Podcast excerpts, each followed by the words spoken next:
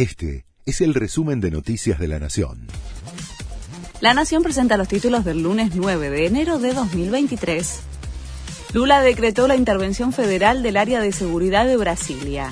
Después del asalto de manifestantes bolsonaristas al Congreso, la Casa de Gobierno y la Corte, Lula promete sanciones. Las investigaciones apuntan tanto a quienes participaron en los hechos como a quienes los financiaron. Además, la justicia separó del cargo al gobernador bolsonarista de Brasilia e investigan su responsabilidad en los hechos.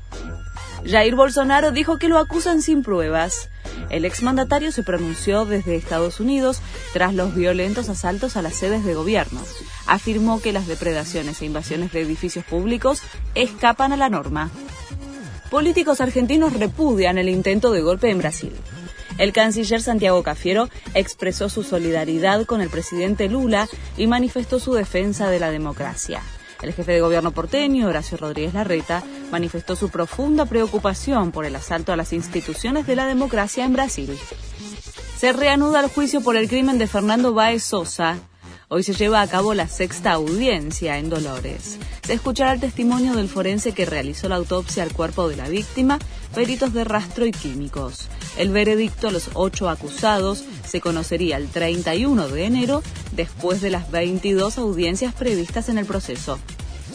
Scaloni tiene la primera baja en el cuerpo técnico de la selección. Se trata de Rodrigo Barrios, segundo preparador físico del plantel. Será a trabajar a Malasia con Esteban Solari. La escaloneta pierde a un integrante justo cuando el técnico fue elegido como mejor entrenador del mundo en 2022. Este fue el resumen de Noticias de la Nación.